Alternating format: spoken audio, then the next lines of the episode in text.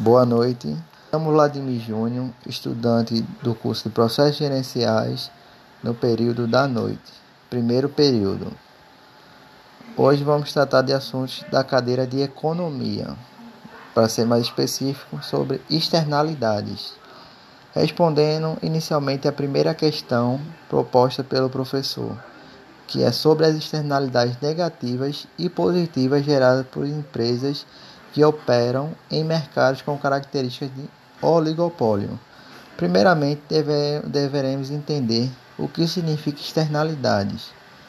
São basicamente efeitos colaterais de uma decisão sobre aqueles que não participam dela. O que isso significa?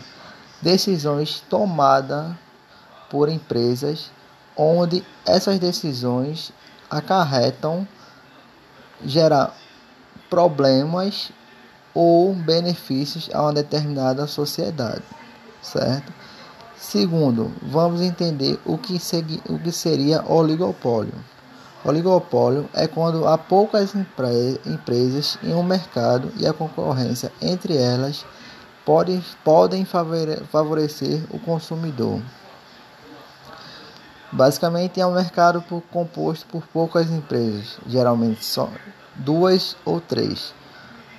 Hoje usarei como exemplo de oligopólio as empresas aéreas TAM, Gol e Azul.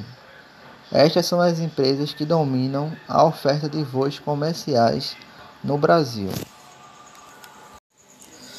Bom, vamos falar sobre as externalidades negativas causadas por essas empresas. Por que vivem, como já citado, em um oligopólio, essas empresas costumam ter o controle sobre os valores cobrados em relação às viagens aéreas. Possuem uma pouca concorrência, gerando nelas uma certa comodidade em busca de melhores serviços e ofertas para os clientes. Fora que como geralmente que qualquer fora que com geralmente qualquer indústria que visa o lucro, essa também traz problemas de poluição ao mundo.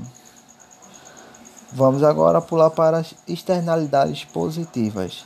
Creio que uma externalidade positiva que podemos observar seria o padrão mantido de forma mais fácil. Dessa forma, existiria poucos conflitos em relação a, ao mantimento do controle.